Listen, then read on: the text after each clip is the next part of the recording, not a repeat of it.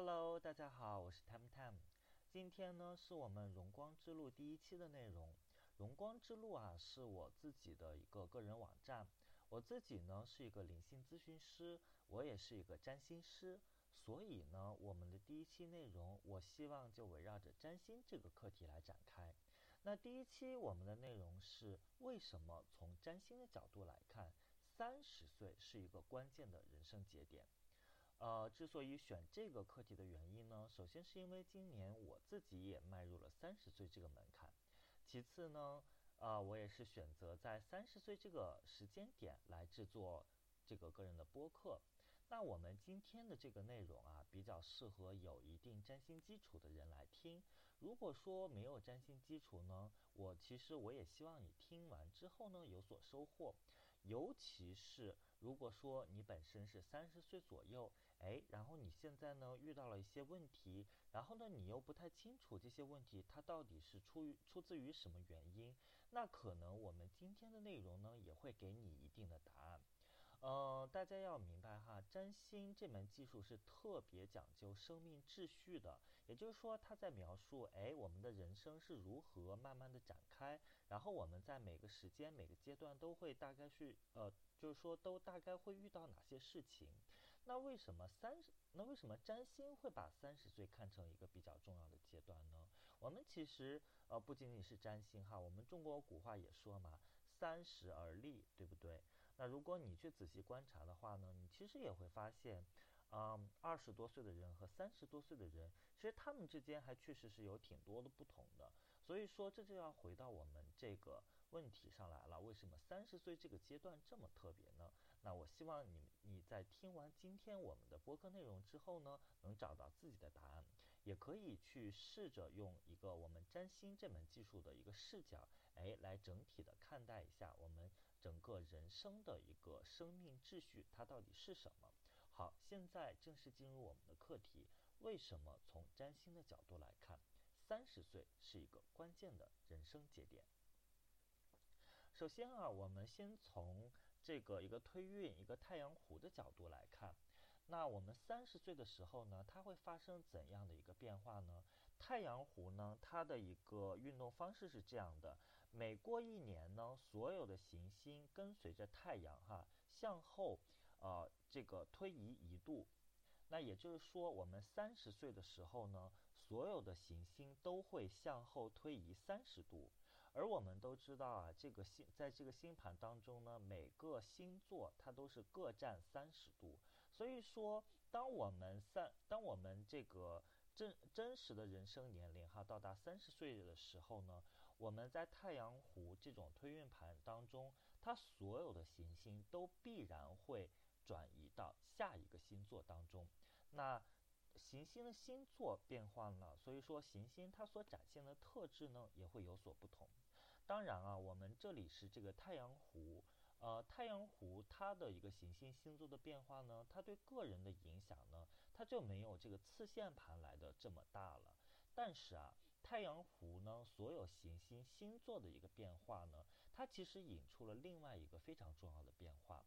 也就是说，你本命盘原本的所有行星之间的相位全部发生了变化。它这个到底它是怎么实现的呢？我给大家举个例子哈。呃，我们想象这样一个人的盘，比方说这个人他的一个水星，他的本命盘一个水星是落在白羊座十五度这样一个位置，然后呢，他的一个土星落在巨蟹十五度的这样一个位置。所以呢，它本命盘中这个水星和土星之间，它形成的是一个形象位。那我们都知道，这个呃，也就是说，它们这这两个行星之间是九十度哈，九十度，我们在占星当当中就把它称作一个形象位。那顾名思义呢，形象位就代表着这两颗行星它们之间的能量是呃彼此，就是说彼此仇视、彼此战争、相互矛盾的一个状态。具体的来言呢，这个白羊座的水星，呃，它可能倾向于那种快言快语，哎，就是有有事说事，有话说话，然后就可能是不太考虑后果的那种。那巨蟹座土星的话呢，它可能会比较的呃讲求面子，讲求这个辈分，然后呢，土星它本身可能也代表着这种权威，代表着这种长辈，带着代表着这种秩序。那我们可以想象一下啊，当这个白羊座的水星和这个巨蟹座的土星，他们之间在本命盘形成这样一个形象位，那可能这个人他一出生的时候，他所携带的这种，啊，这种特点就是说，这个人比较快人快语，可能说话容易得罪人，可能他本身觉得，哎，他不会，呃，就他可能他本身觉得他自己不会得罪人，但是事实上其他人会觉得可能被他冒犯了，觉得他这个人，哎，怎么什么事就。什么事情都不讲情面啊？怎么什么事情都要把它说的这么明白、这么这么透呢？所以说这是一个本命盘的一个特征。那这样一个特征呢，可能在他人生的前三十年哈，都给他造成一定的困扰。嗯，那我们现在回过头来看一下哈，在三十岁的时候呢，这个人的太阳虎他会变成怎样的一个状态？我们之前说了，太阳湖呢，它所有的行星基本上是每过一年向后推推行一度。那原先七十五度白羊座的一个水星，三十岁呢就会推移到金牛座十五度。那原本呢巨蟹座十五度的一个土星，呃，在三十岁的时候呢就会推移到狮子座的十五度。这个时候啊，我们来看一下太阳湖水星现在变成了金牛座十五度。它和这个本命土星，也就是巨蟹座十五度之间，它们之间相隔的是多少度呢？相隔的是六十度，也就是说这是一个六十度六合相位。它由原先期的一个九十度形相位变成了一个六十度的六合相位。而六十度的这个六合相位呢，我们在占星当中呢，通常认为这是一个和谐相位，也就是说，哎，你可能会得到一定的帮助。那我们也可以看到了哈，这从这个白羊座水星，从这个快人快语的这个水星，呃，变成了一个金牛座的一个水星。那可能因为因为从这个火象变成了土象，所以说这个水星它在进行一些表达和说话的时候，哎，可能就会顾及更多，也会变得更加成熟。所以说呢，它 它把原本性格中的一些缺点，可能在这个时候会变成某些。优点等等等等，那还不仅仅是水星如此哈，我们再看另外一头呢，这个太阳湖的土星，它从原本的一个巨蟹座十五度，对吗？巨蟹座十五度，然后在在三十岁的时候呢，推进到了狮子座的十五度，然后呢，它和本命盘白羊座十五度的水星之间，它们形成的是一个一百二十度的相位。一百二十度的相位呢，我们称之为拱相位。那这个相位在占星中呢，我们通常都会认为说它是一个和谐相位，它和六十度的相位感觉是差不多的，只不过呢，一百二十度相位呢可能更加和谐一些，六十度的这个感觉呢会稍微，呃，会稍微弱一些。所以啊，我们原本本命盘中一个九十度一个非常困难的一个相位，在三十岁的时候呢，在太阳湖当中。呈现出来相位的这样一个感觉呢，全部都变成了，要不然是六十度，要不然是一百二十度，全部都变成了和谐相位。注意哈，我在这里呢，我我在这里指的是一个相位，而不是星座本身的一个变化。因为在太阳湖当中，可能星座本身，呃，它的一个变化没有那么明显，但是原，但是这个我们本命盘相位的一个变化是非常明显的。也就是说，在三十岁这个周期，啊，我们太阳湖当中所有本命盘当中的，呃，困难相位也好，和谐相位也好，全部都会变成另外的样子。我们具体来说好了，我们占星当中哈，主相位也就这么五个：零度、呃，六十度、九十度、一百二十度和一百八十度，这么五个相位。零度的话呢，它只会变成三十度，所以说原本零度是一个合相位，它指的是两颗行星哎紧紧的贴在一起，然后你中有我，我中有你，然后现在变成三十度，那三十度的话呢，它们之间哎开始有了区别，开始有了隔阂，你开始能够理解分离。然后我们再说下一个主相位哈，六十度相位，六十度相位呢，它要不然是变成三十度相位。要不然呢是变成九十度相位。那九十度相位大家可能呃刚刚就是说刚刚从我们这个例子中哎也听到了，九十度相位是一个不和谐相位，六十度本身是一个和谐相位，三十度呢是一个影响非常微弱的，也是一个小和谐相位。那我们六十度的这个相位呢，在我们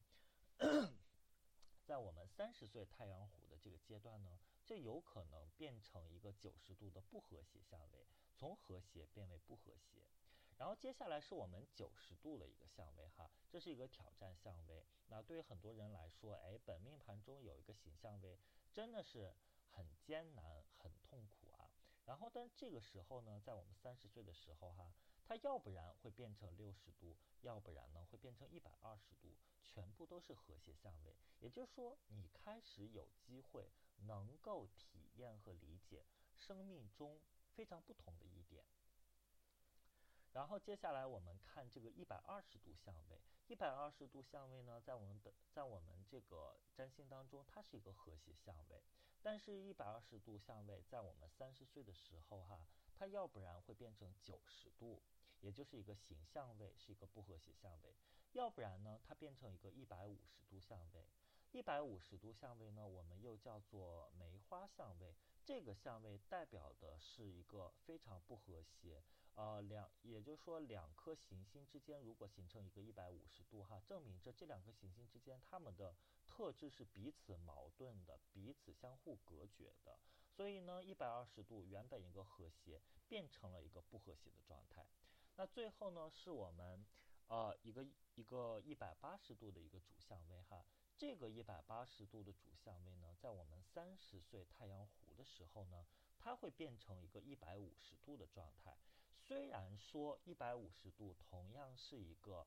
听起来不那么和谐的一个相位，但是一百八十度和一百五十度之间，它们是有区别的。一百五十度呢，指的是哎，两颗行星之间好像是这种。陌生人一样，就说你的特质呢，我全我全都不具有，然后我的特质呢，你又全都不具有，我们两个之间好像彼此是没有办法相互理解的，就只好是敬而远之的这样一个状态。那一百八十度呢，其实是一种你中有我，我中有你这样一种，呃，看起来还比较相，呃，看起来还比较矛盾的一种状态，所以它有原先期的一种。关联非常紧密的，你中有我，我中有你的，我们是站在一个好像是一边是黑一边是白的这样一种对立的状态，我们由这种对立状态变成了陌生人，所以这是一个一百八十度相位的一个转变。所以说，我们看完这个太阳弧哈，就知道，呃，所有原本，呃，这个本命盘星座当中的相位。在你三十度的时候，全部都会发生变化，要不然呢是由和谐相位变成不和谐相位，要不然呢就是由不和谐相位变成和谐相位，或者说变成那种，啊，就是说，呃，不怎么相互干扰的相位。也就是说，像我们零度和一百八十度相位哈，零度呢是由原先期哎彼此缠绕、彼此紧密，呃相连，变成了一个。稍微有所区分的三十度相位，那一百八十度呢？是变成是由这个原本相互对立、相互仇视这样一种仇人模式，变成了一百五十度这种陌生人模式。所以这是一个变化。那我觉得对于个人来说，那我们三十岁最重要的一个礼物，就是我们生命中原本所熟悉的那些天赋，或者说我们前面三十年我们习以为常的那些事情。全部都会再一次变得陌生，变得开始有所挑战。也就是说，我们和谐相位会变成，呃，相对不那么和谐的一个状态。那我们前三十岁哈，嗯，有所冲突的地方，在这在三十岁来临的这一年呢，会得到调整和改善。也就是说，它有了缓和的余地。原本是一个剑拔弩张的一个不和谐相位，它现在呢变得和谐了。所以，这是从我们太阳湖的角度来看，三十岁啊，确实是和其他的年份不太一样，它是一个比较大的一个人生的一个节点。那谈完这个太阳湖之后呢，我要谈一个和太阳湖呃有些类似的一个东西，呃，它叫做次线盘。次线盘的话呢，它的一个太阳和上升啊，基本上是和太阳弧差不多的，也就是说，大概每一年呢，每向后一年呢，它都会向后推移一度。所以呢，太阳弧哎，它在三十度的时候呢，它的太阳和上升会完会呃，它会必定转移到下一个星座。对我们次线盘来说呢，它的太阳和上升也是同样的道理啊。不管你这个本命盘中你是在哪一个状态，不管你是在这个星座的零度也好，还是二十九度也好，当你三十岁这个时刻来临的时候，它必定会来到下一个星座。那我们都知道哈，次线盘这种推运呢，它对于个人性格，就是说个人内在性格的一个变迁是非常具有。呃，甚至可以说是决定意义的，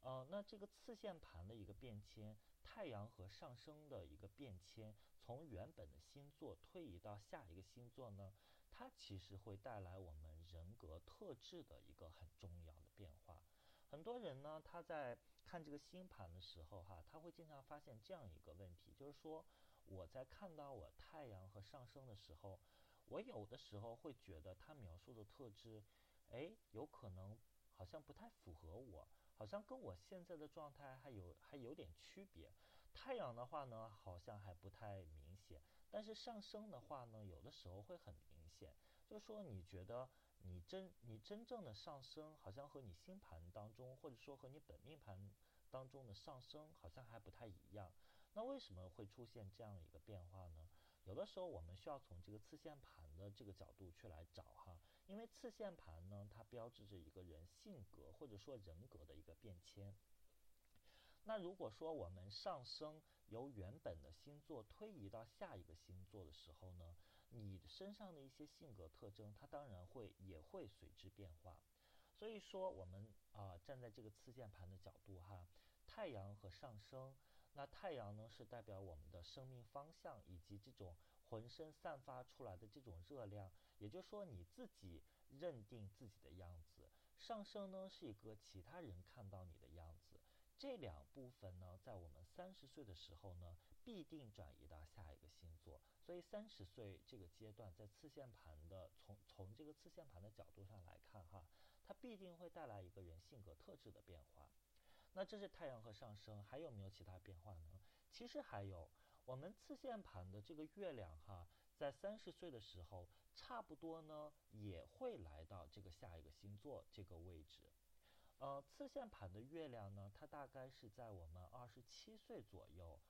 呃的时候哈，回就是说绕行一圈回到我们原本的位置。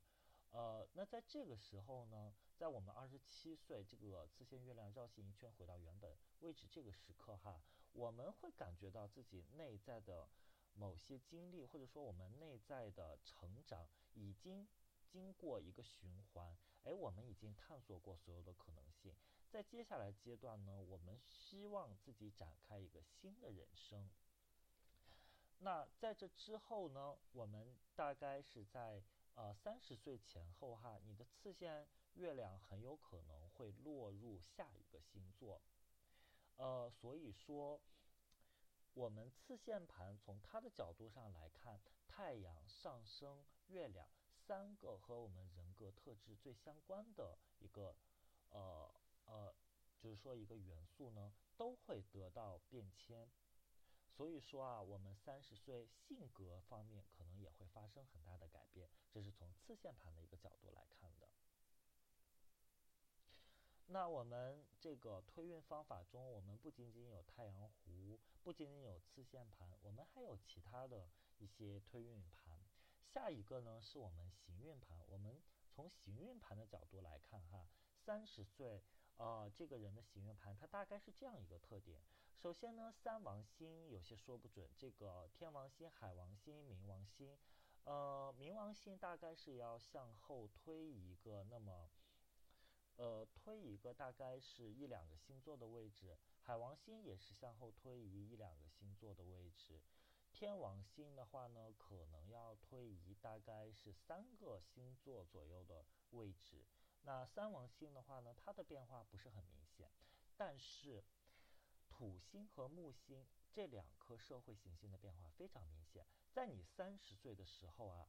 呃，土星基本上是要回到它原本的位置，也就是说我们所所说的土星回归。呃，在接下来哈，我们会仔细的讲解这个土星回归。所以在这里呢，我们这个土星回归先不说那么多。然后呢，你的木星大概是要落到你本命木星的正对面，也就是说，你的行运木星在三十岁的时候，基本上是和你的本命木星要形成一个对冲的相位。因为木星呢，它的一个周期是十二年一个周期，十二年转一圈，所以是呃第一圈是十二岁，第二圈呢是你二十四岁，那这第二圈半的位置呢正好是三十岁，然后呢三十岁的木星就正好是对冲了你本命盘的一个木星。这个行运盘的三十岁哈，我觉得是非常有意思的一个地方。呃，因为什么呢？因为我们的木星和土星这两颗行星全部都是社会行星，而不是个人行星，也不是三呃，也不是这个三三王星哈。所以呢，我觉得它给我的一个感觉，呃，土星相同，所以呢，我们可能会遇到同样的课程。也就是说，哎，你在出生的时候，你土星在这个位置。土星呢，要代表着我们的业力，代表着我们的人生课题，我们最重要的教训，我们最重要的人生课程。那在三十岁的时候呢，土星又回来了，相似的课程，或者说同样的课程，又再一次的回归了，又再一次的从你人生当中浮现了。可是木星呢，它本身是代表机遇的，在我们本命盘当中呢，你的这个机遇，哎，它处于某一个特定的星座当中。可是，在你三十岁的时候啊，这个机遇落到了你本命机遇的这个正对面，也就是说和它成一百八十度的一个状态。所以它给我的感觉呢，我觉得可以用这么一句话来形容：不同的机遇，同样的课程。那如果说我来找一个比喻的话，我觉得它很像是这样一个状态哈，就很像我们打游戏。哎，打游戏，然后在你三十岁的时候呢，我们我们更像是进入到了一个二周目的状态，所以说我们在前面三十年哈，就好像是我们第一遍通关了这个游戏，那我们带着一定的这个课程，然后这个课程呢，可能就是游戏当中的任务，然后呢，我们也有一些必要的资源，哎，这些资源呢，可能就是所谓的新手礼包，或者说呃一些就是说新手装备。那当我们通关完一遍游戏之后呢，你在二周目你第二次再打开这个游戏的时候，哎，可能我们还需要重复一遍我们之前所经历的那些课、那些课程，或者说在游戏当中我们要重新完成一遍你之前完成过的任务。可是这些任务呢，我们大部分都已经烂熟于心了，所以你在迎接它、你在面对它的时候呢，可能本身也没有太多的困难。然后呢，这个时候呢，我们的资源变了。首先是我们的见识会非常不同。你已经打完了一圈游戏，所以说你对这个游戏的认知已经上升到了一个非常高的高度。你不像之前一样那么迷茫。然后呢，你在二周目的状态，可能你的资源和之前也是完全不同的。呃，所以说，我觉得从行运盘这个角度上来说，哈，真的是非常有趣。那。我觉得从一个灵性的角度上，我不知道大家有没有发现这样一个现象哈，我们二十岁的人生呢，它通常是充满希望的，也就是说你的人生看起来似乎是充满着各种各样的可能性，这是为什么呢？我觉得这是这其实就是因为，呃，我们在二十多岁的时候啊，我们的人生还正处于第一次的循环当中。换成我们刚才举的那个例子，就是说你在二十多岁的时候，你还正在第一遍通关，然后呢，你还不知道这个游戏的最终结局是什么，然后呢，你还没有做出所有的选择，然后呢，你的每一次选择可能都会改写这个游戏最终的结局，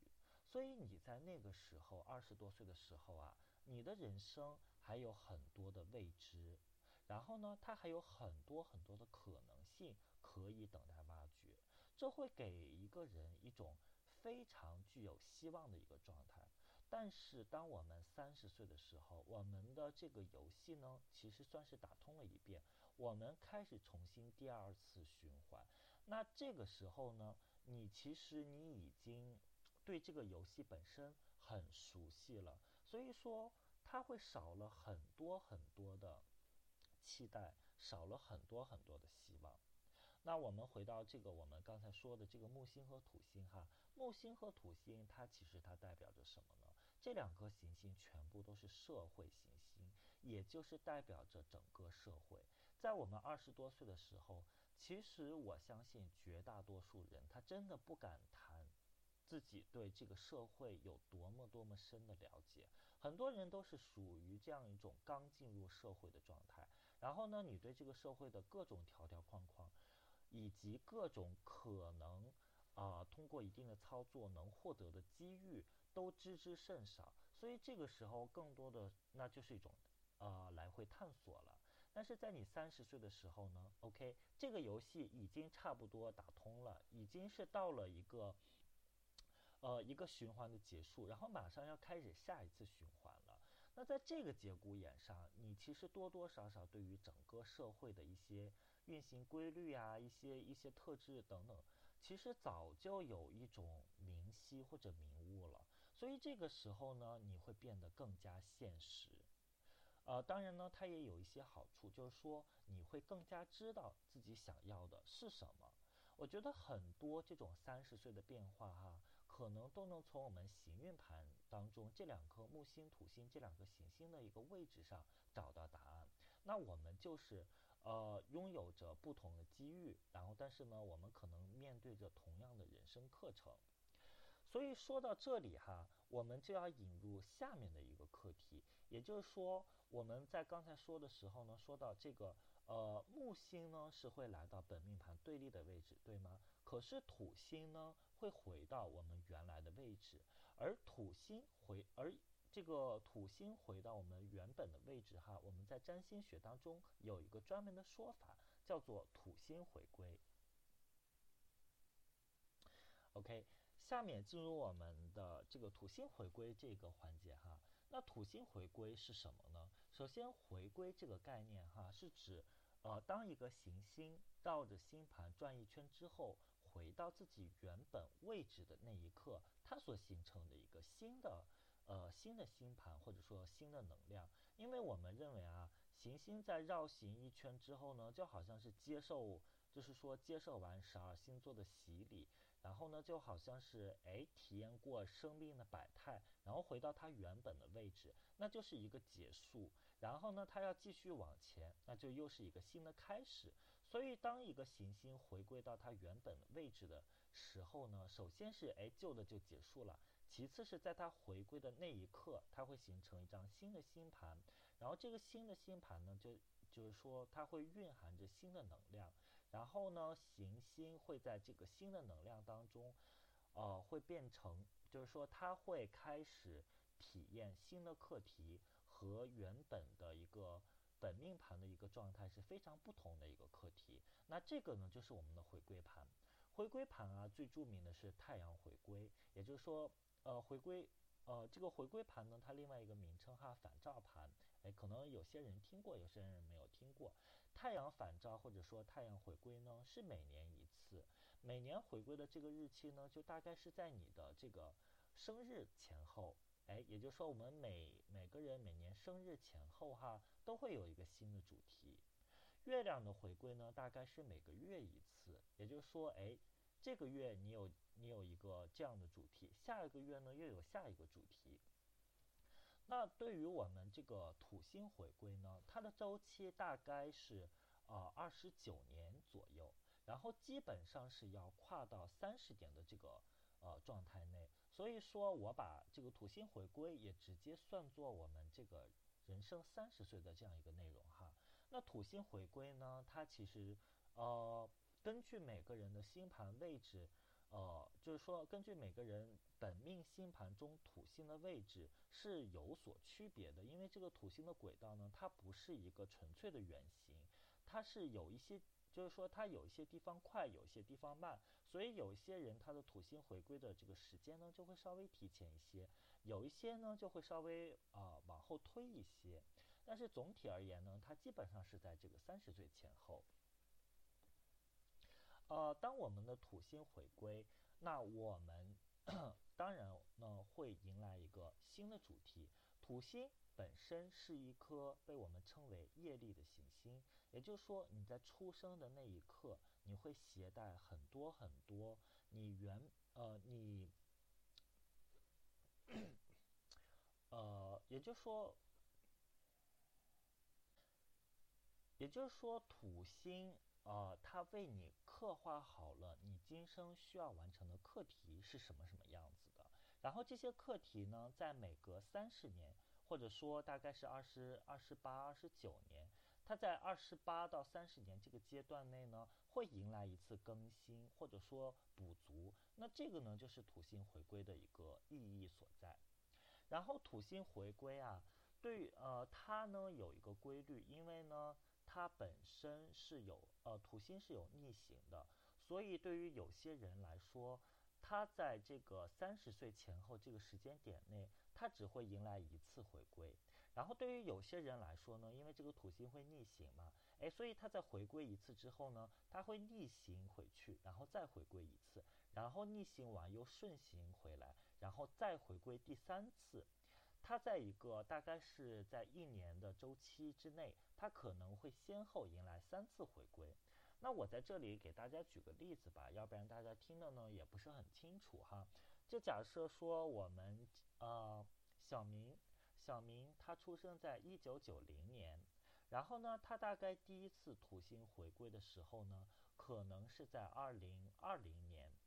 所以说如果他只回归这么一次，哎。那他就是在二零二零年这个时候某一时刻，哎，土星回归一次，然后下一次土星回归的这个年份就要一直延期到大概是二零五零年，所以是这样的一个跨度。那对于有些人呢，他会有三次回归。那比方说小明哈，同样是小明，哎，一九九零年出生，然后呢，他在这个二零二零年可能是一月份，然后土星，呃，这个。土星第一次回归，也就是说行运土星第一次合到了本命土星当中，然后在二零二零年的六月份，然后呢，你的这个本命呃，你的这个行运土星可能第二次合到了你的本命土星，也就是你的这个土星第二次回归，然后呢，在这个二零二零年的十二月，或者我们干脆二零二一年的一月份，那你的这个行运土星。第三次合到了你本命土星当中，那也就是说啊，它在大概是前后不到一年的范围内呢，它先后的土星回归了三次，然后这第三次之后呢，它的下一次土星回归，那可能又是落到了二零五零年，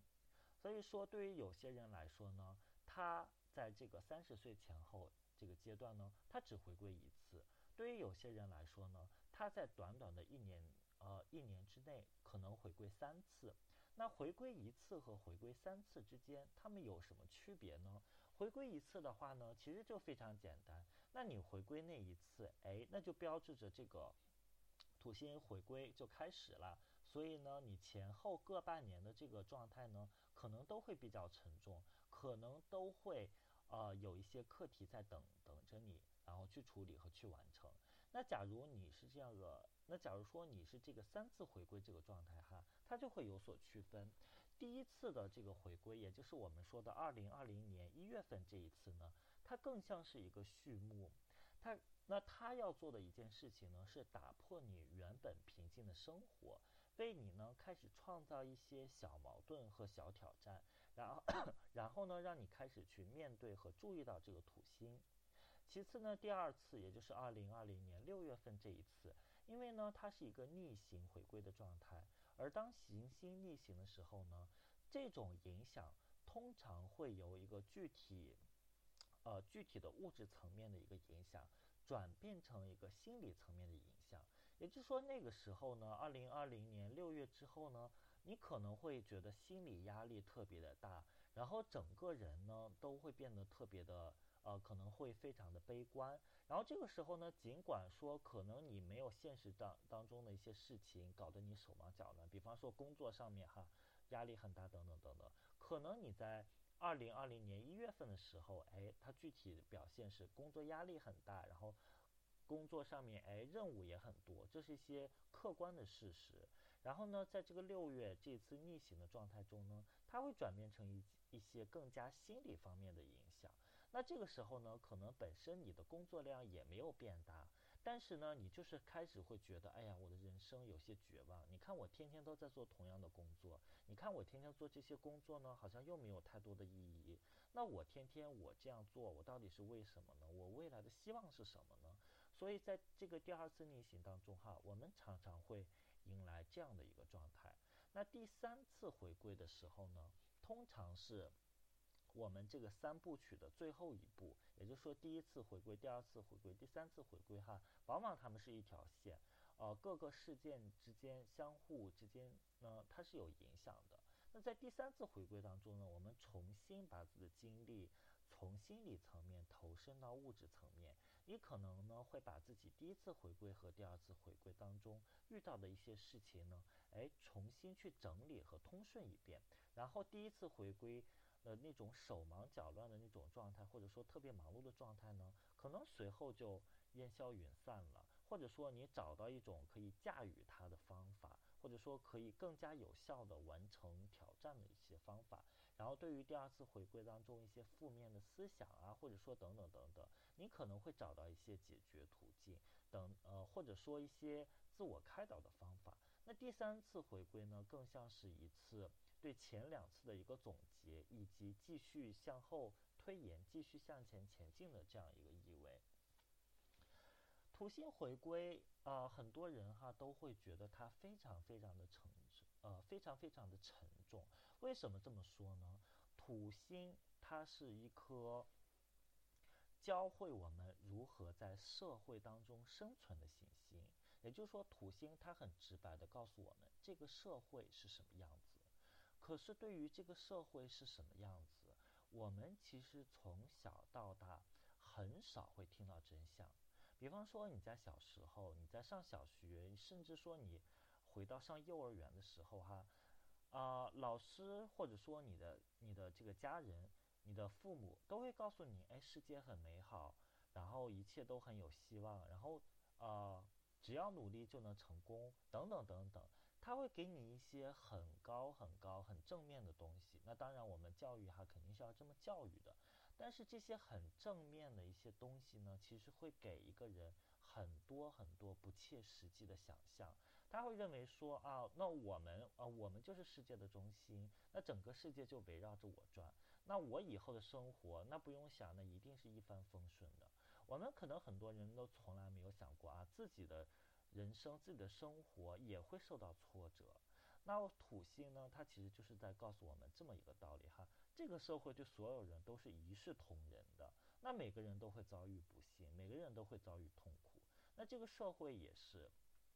它不会说像我们游戏当中，或者说电影当中，或者说电视剧当中啊，把某个人选为主角，然后这个主角呢，哎，就一路轻轻松松。这个过关过五关斩斩六将等等等等，那我们这个土星告诉我们哈，真实的社会当中没有所谓的天选之人，每个人在这个社会当中，他都是，嗯，他都可能面临不幸，都可能面临挑战。然后当然呢，另外一方面哈，木星也在告诉我们，哎，这个社会它虽然说有些残酷，有些不那么幸福。但是呢，它本身是设定好规则的，只要你能懂读懂这些规则，只要你能巧妙的利用这些规则，你是能在这些规则当中，哎，找到自己的幸运，发掘出自己的一些优势的。那土星的话呢，它其实它最希望我们在三十岁这个年，呃，这个时间点，也就是说土星回归一周的这个时间点哈，让我们真正的看清。啊，佛教当中哈有句话叫做“看破红尘”。当然呢，我们这个呃土星回归呢，也没有到，也没有真正到达看破红尘那种境地哈，没有到达那么高。但最起码呢，你要看懂这个社会它是怎么运行的，你要明白自己已经不是那个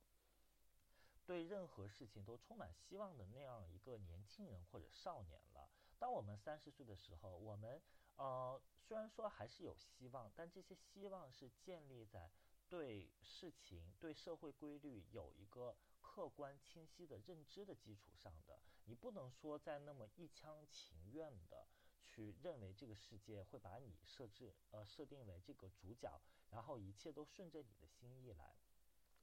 所以说土星回归这一年哈，很多人都会觉得碰壁，都会觉得特别特别的难过。那其实对于大多数人来说，这个时间点呢，应该大概是在二十九呃二十九岁。这个时间点，然后呢，你直到三十岁的时候呢，可能这个土星回归才刚刚结束，可能自己的人生才刚刚开始。所以二十九岁这一年哈，你可能会处处碰壁，因为呢，原本一些你在童年时期你可能受到的一些过分美化、过分乐观的一些预期都会被打破。那土星回归在这个二十九岁到三十岁这个时间点哈，它有一项非常重要的规划，就是说把所有人生前三十年，也就是这么一个循环当中，你没有去处理好的事情，全部都会再次为你浮现一遍，让你去真正的去面对和检视它一遍。如果说你可你可以成功的通过所有的考验，成功的面对它。那你，呃，在经在这个经历完土星回归这之后呢，哎，可能你之后的人生，嗯，会变得特别的顺畅，会变得特别的，怎么说，特别的充满智慧。当然，如果说你更进一步哈，你在这个二十九岁之前，哎，你就把人生的所有的这些，呃，这些挑战或者说所有的这些难题。全部都呃不能说完全解决吧，但至少是已经看到并且已经理解了，或者说已经有了很多很多的这种反省内省。那这个时候呢，其实土星回归的这个二十九岁到三十岁这一个阶段呢，对你来呃对你而言，其实压力也不是特别的大，因为呢，你只不过是把自己呃之前前面三十年所经常。嗯，经常经历的一些内容，再拿出来重新复习一遍。所以对你而言，哎，这个土星回归其实没有什么好，呃，没有什么好痛苦的。但我相信哈，对于大多数人来说，那他们的前三十年其实是缺乏这种内省精神的。当你缺乏这种内省精神，你可能你整个人哈，你的头脑中的那些思维。全部都根植于你青少年时期，甚至是幼儿时期，你父母啊、家庭啊、社会啊给你灌输的很多不切实际的一些想法，然后这些想法呢，就导致你在这个二十九岁这个状态中处处碰壁。那这个时候呢，你会真的是觉得痛苦无比。然后更糟糕的事情呢，是可能你在经受完这一年的折磨之后呢，你仍旧没有什么成长。三十岁开始呢，哎，人就会以一种非常混沌的一种状态，然后重新开始自己的人生。那我相信哈，听到能听到这里的这些人，呃，就是说我们的这些读者呢，应该是都很具有这种内省精神。所以呢，我我相信大家哎都能够理解，就是说这个社会啊，也就是说土星它到底想教给我们什么。以及这个社会化的一个课题，它到底是什么？然后呢，在这里哈，我其实想特别的提醒一点，就是说土星它教给我们的，就是说土星回归哈，它教给我们的更多的是一个社会给予我们的一个课题，而不是一些个人化的课题。那个人化的一个课题和社会教给我们的课题，这两者之间是有区别的。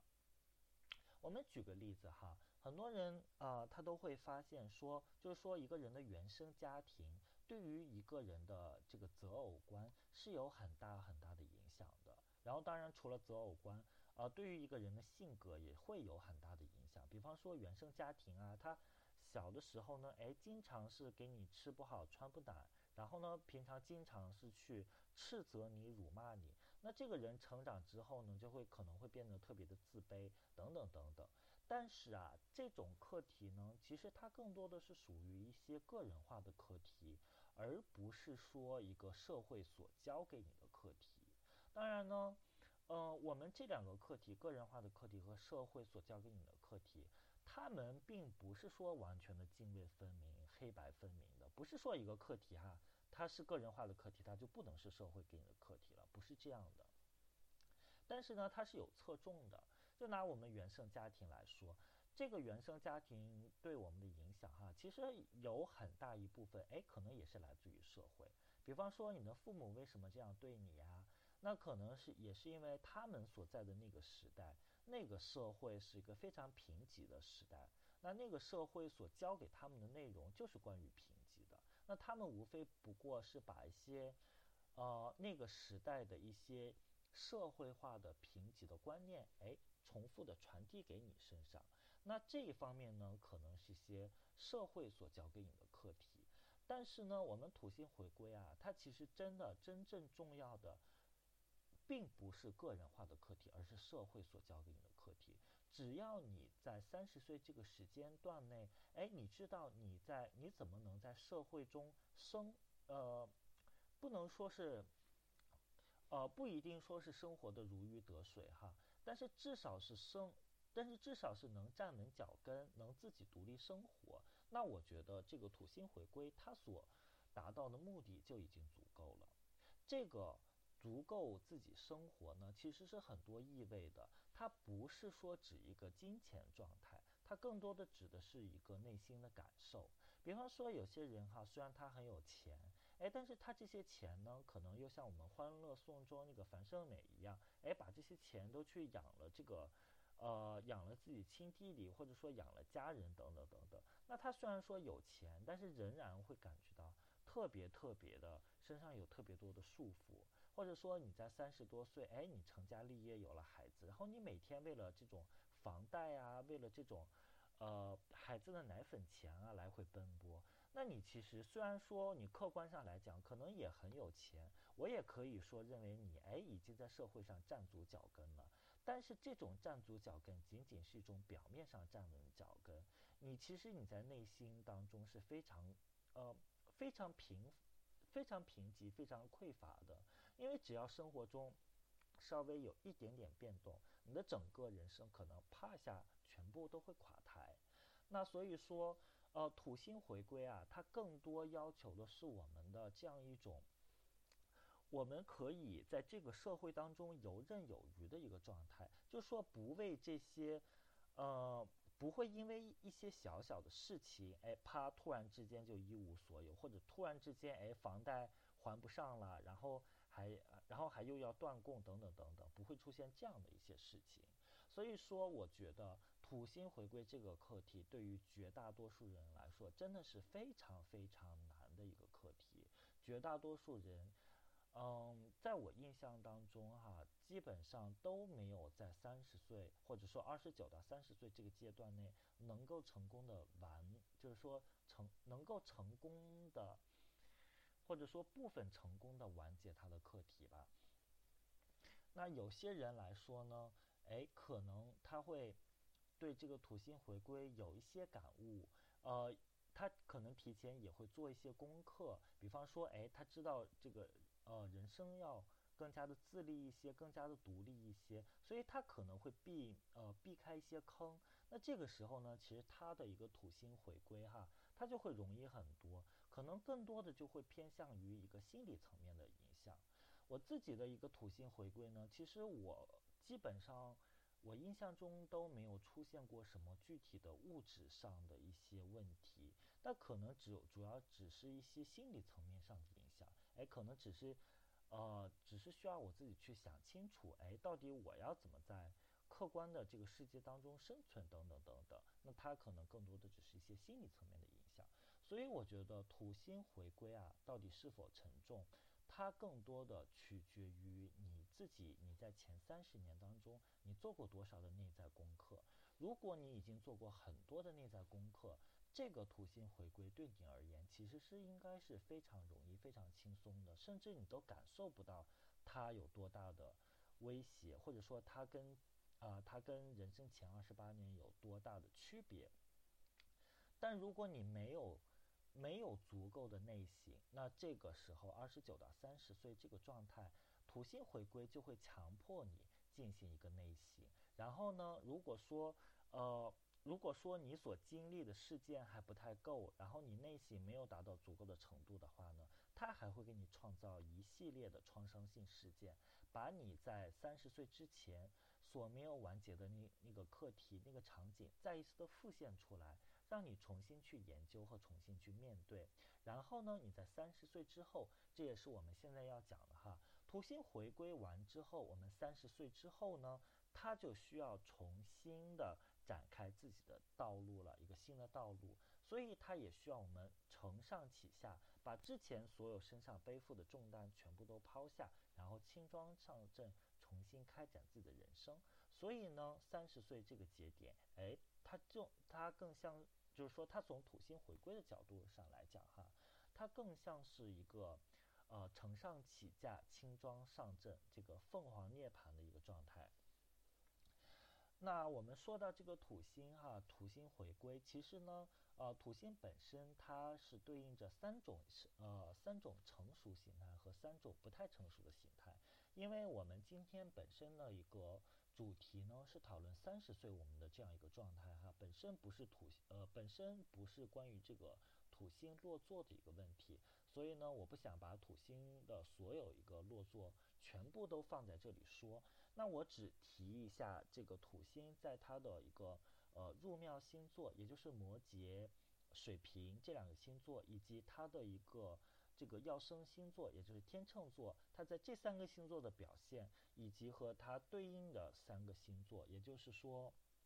土星的落线星座，呃巨蟹座、狮子座、白羊座这三个星座，它所面临的一个问题。那这六个星座呢？它所对应的是土星能量的一个，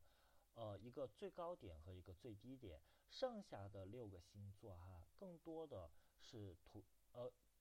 就是说剩下的六个星座呢，呃，在土星回归这一年呢，它可能遇到的问题会比较的，呃，会没有那么的强烈。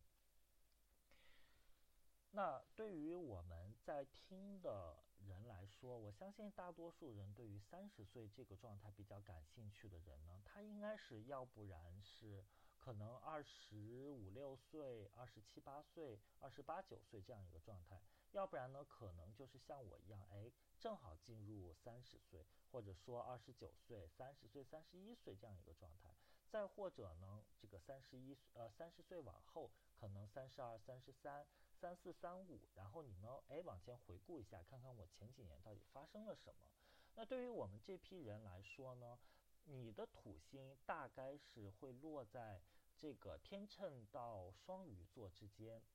啊，也就是说星盘的这个后半呃后面六个星座当中，也就是说大概率是会对应到这个三种成熟形态，而不是另外的三种这个不成熟形态当中。所以我希望啊，接下来的内容呢，对于大家来说也是有一定的指导的哈。那那如果说我们土星呢本身落在摩羯座，在这个土星回归的这个时刻呢，你更加需要做的事情呢，哎是对于这个现实规则，你需要做到一个碾熟于心，然后你更多需要的呢是一个在这个社会当中证明你自己。因为呢，摩羯座本身是对于这套社会规则啊特别有研究。特别有理解的，所以你在这个三十岁这个状态呢，更多的是你需要找到，哎，你在整个社会这样一个等级森严的这个阶级社会呃这个层这个社会层次当中，你处于什么样的位置？然后你要怎么努力，你才能，呃，就是说上升到上一个位置，或者说你更更加智慧一些，哎，我要怎么才能离开这套系统？呃。对于摩羯座，对于说，如果你本命盘你的土星是落在摩羯座的话呢，我觉得更多的是这一方面的一个课题。那如果说你本命盘土星是一个水瓶座的话呢，那当你土星回归的时候，我觉得它更多的一个课题应当是关于对于一个生活方式的一个抉择。水瓶座呢，它是有很高的，呃，它它是有一个很高智慧的，它对生活本身。或者说对生活方式，他是有很多的见解的。然后呢，他也不太容易会为一些别人很注重的一些道德性的一些问题，或者些伦理上的一些条条框框会被他们所束缚。那水瓶座的更多，呃，就是说水瓶座土星呢，他们可能更多的一个课题就是关于活出我自己的，活出我自己想要的生活方式，活出我认为我自己最舒服的一个，呃，就是说最舒服的一个样子，或者说活出我最独特的一面来。那对于土星天秤而言呢，哦，我觉得你在这个三十岁，呃，也就是说土星回归这个年份呢，它可能更多的一个课题是与自己与社会呢去做这样一个和解，然后呢接纳这种不同，甚至呢可能做到一个求同存异的一个状态。那所以说，我觉得。呃，摩羯、水瓶、天秤这三个星座哈，是水星，呃，是这个土星比较能发挥自己本身特色的一个状态。接下来三个星座呢，是土星的一个落线星座。如果说你的土星呢，本命土星是落在一个巨蟹座的状态，那当你三十岁这个土星回归来临的时候呢，我觉得它的一个主题可能是这样的：巨蟹座的话呢，他会太重视这种情感。或者说太重视这种情感包袱、情感连接，然后呢，这种情感啊，很多时候呢，可能就是家人。然后呢，因为你太注重情感，嗯，很多时候吧，你会把这个，你会把这个生活想得太好，或者说你把一切人都想象成这种，哎，特别有关爱，哎，别人都会照顾我，别人都会体谅我，别人都会像家人一样去原谅我，等等等等。但是呢，现实可能往往不是像我们想象中那么美好，所以说这个时候对于巨蟹座来说，你的这个土星回归年呢，可能更多的是需要去接纳现实真正的样子，而不是想象中的那个情意绵绵的那个样子。那对于狮子座来言，土星在狮子座，他可能会比较希望自己呃一鸣惊人，就觉得啊自己是天选主角。自己呢和其他人是不一样的，然后自己呢就要发光发亮。但是呢，其实我们在刚才的，呃，其实我们在刚，呃，就是说在刚才已经说过了，土星更多的是它就是要告诉我们，这个社会对所有人都是一视同仁的，没有人是这个社会的一个主角。所以说，嗯，可能天才吧，毕竟毕竟也是少数，那大多数人真的在这个社会上，他就是普通人。所以呢，你真的你就是要接受自己不可能在所有领域上都这么高人一等，你要接受这个普通人普通身份。那对于这个白羊座哈，如果说土星在白羊座呢，它可能会有这种呃独断专行的一个特点，然后呢也会比较的太过于依赖自己。但是呢，我们这是一个社会，我们不是一个个人，这个我们不是这种个人英雄哈。所以说，我们身处于社会，身处于人群当中，我们和其他人打交道，那我们真的就必须要学会怎么和这个社会集体打交道。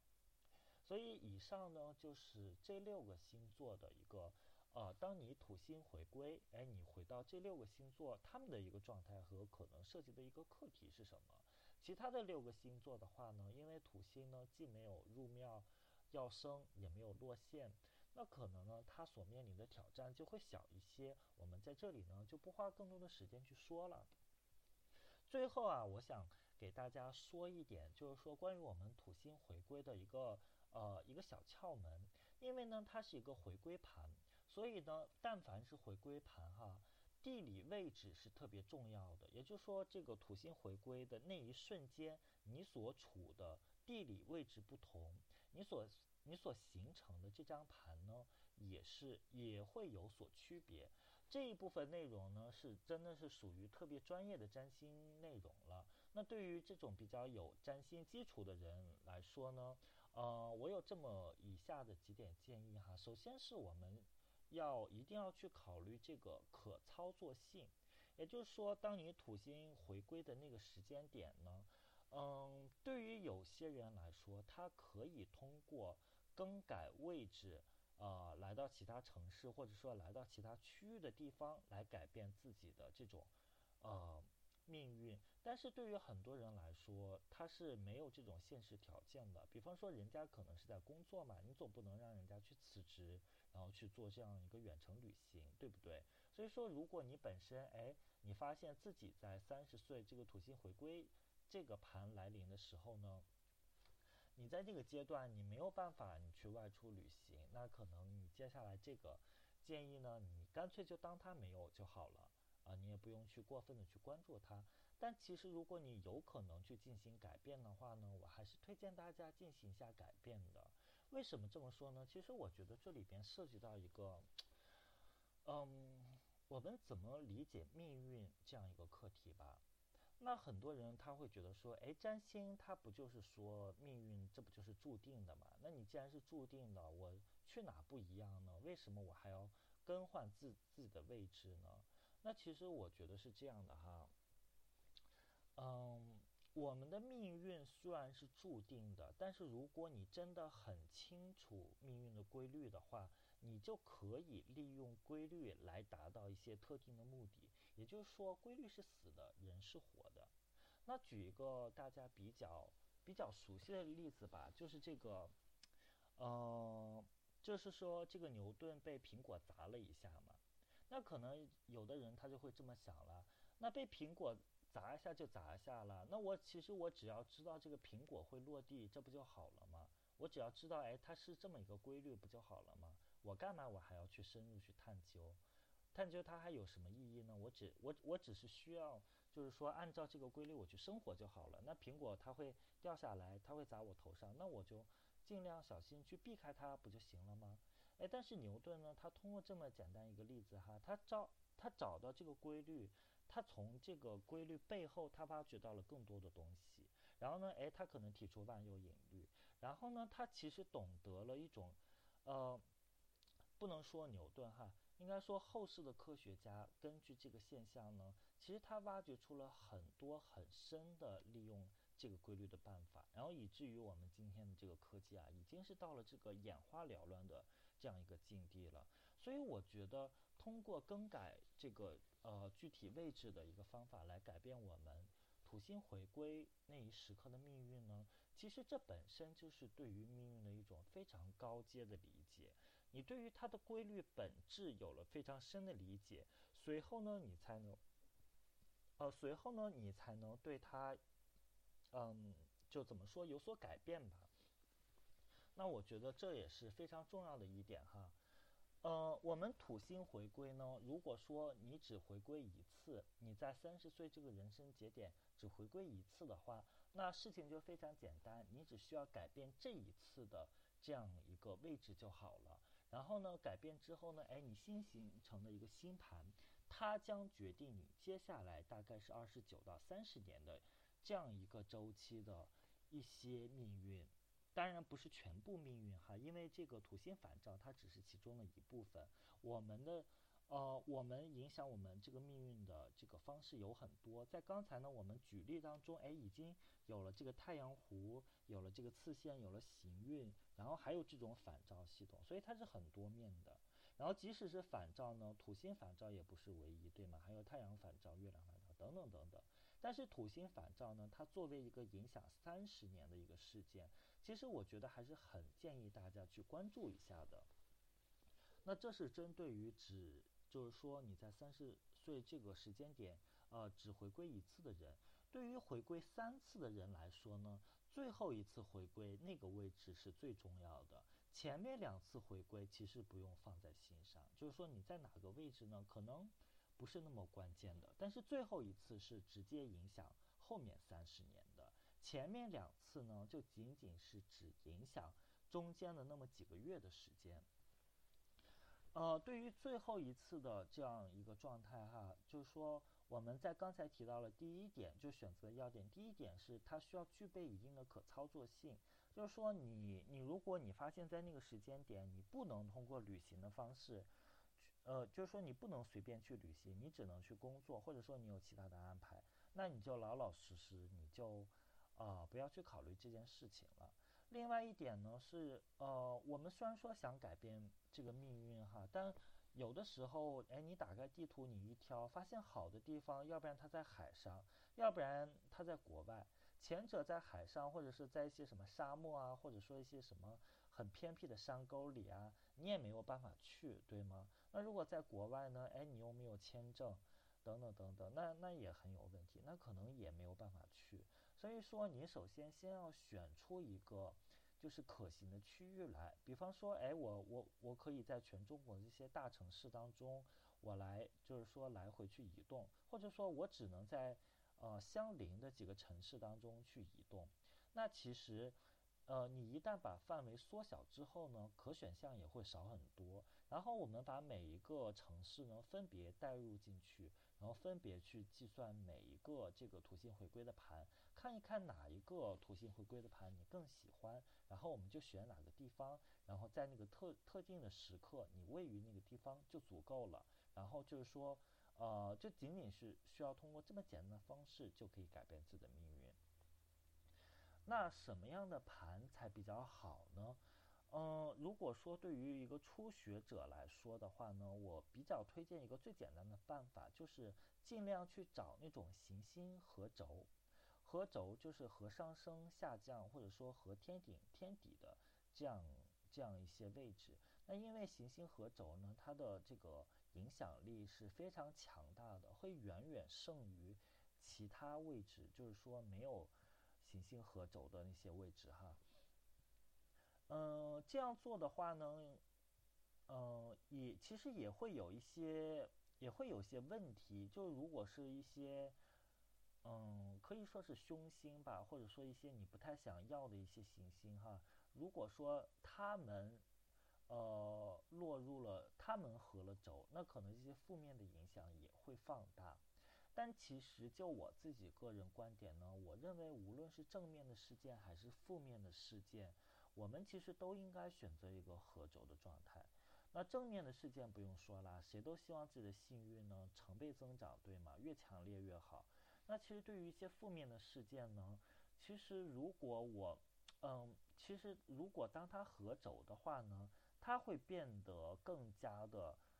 嗯，它也会变得更加的强烈。可是土星回归啊，它的课程总量是一定的，它不会因为你你，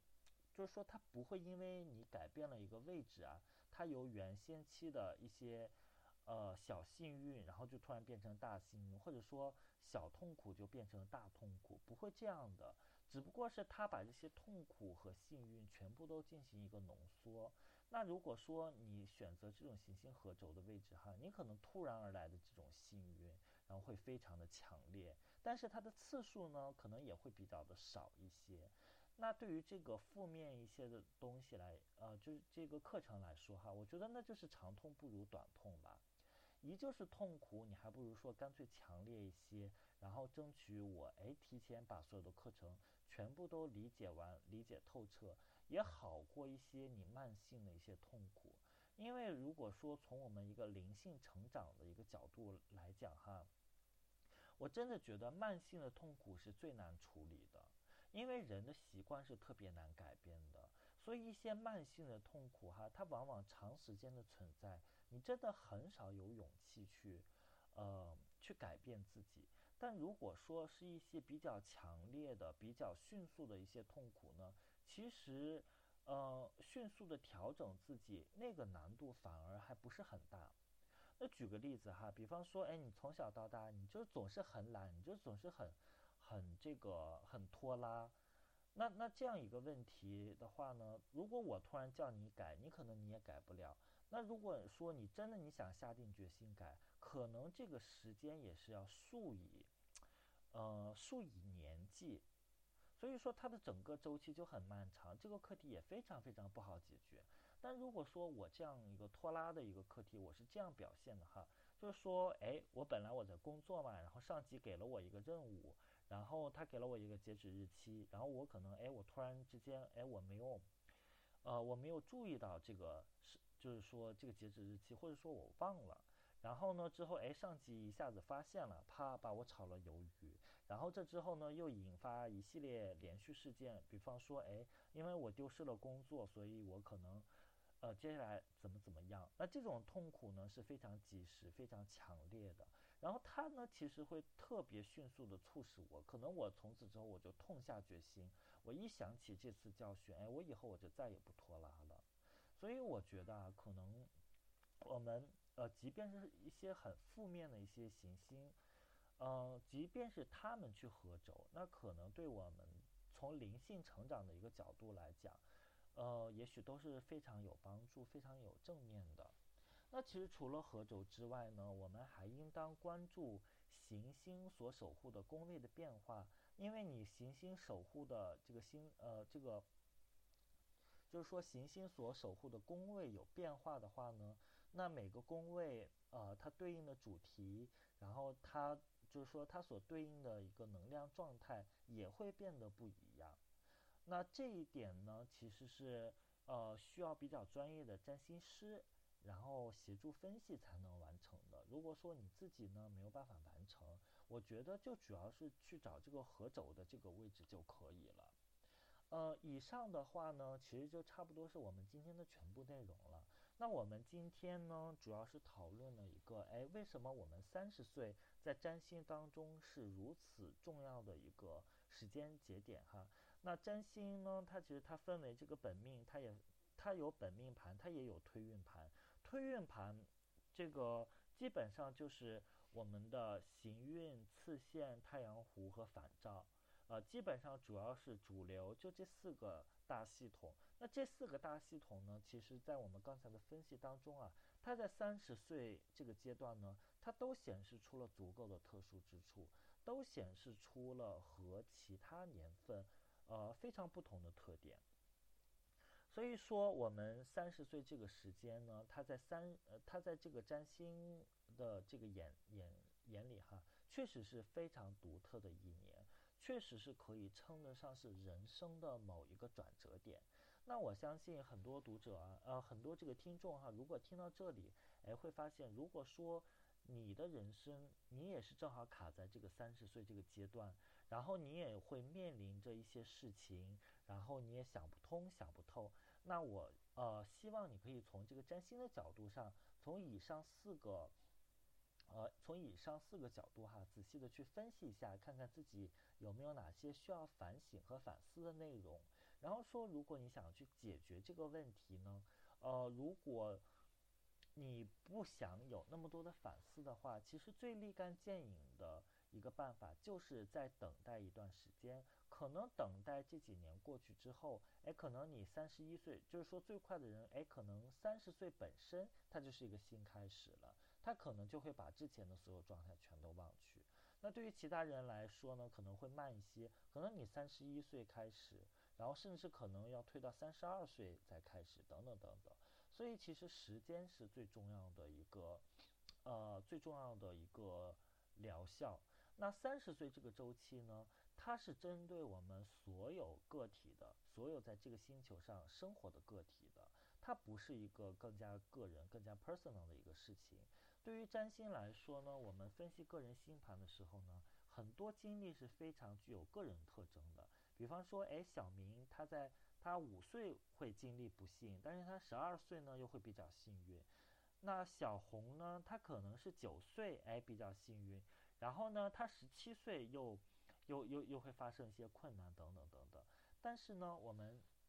三十岁这个周期哈，它是这个所有推运当中，它是一个结构性的一个呃特殊点，所以说所有人小红小呃小明他们都会在二十九岁三十岁这个周期呢，会面临一系列的挑战和冲击，然后呢可能会有一些痛苦，然后呢，但是这些痛苦如果你解决之后呢。哎，它迎来的又是黎明，又是一些非常轻松、非常，呃，非常优秀的一个状态。那总的而言呢，整体来说，三十岁啊，它是一个承上启下的年份。呃，我们在三十岁之前呢，可能最后一个阶段，我们都需要处理一些人生当中的不幸或者说不如意，然后也会经历很多很多的挑战。然后三十岁呢，其实是从占星的角度上来看哈，是我们可以进行人生的一个二周目。我们把前面所有的一些人生经验，哎，我们进行一个消化吸收，然后呢，我们开始有一种新的选择。当然呢，我们三十岁之后哈，可能你的很多人生的目标、很多人生的想法都会发生改变，这些不重要。就像我们打游戏一样，你一周目你第一遍通关游戏和第二遍通关游戏，肯定你的期待，肯定你的目标，那是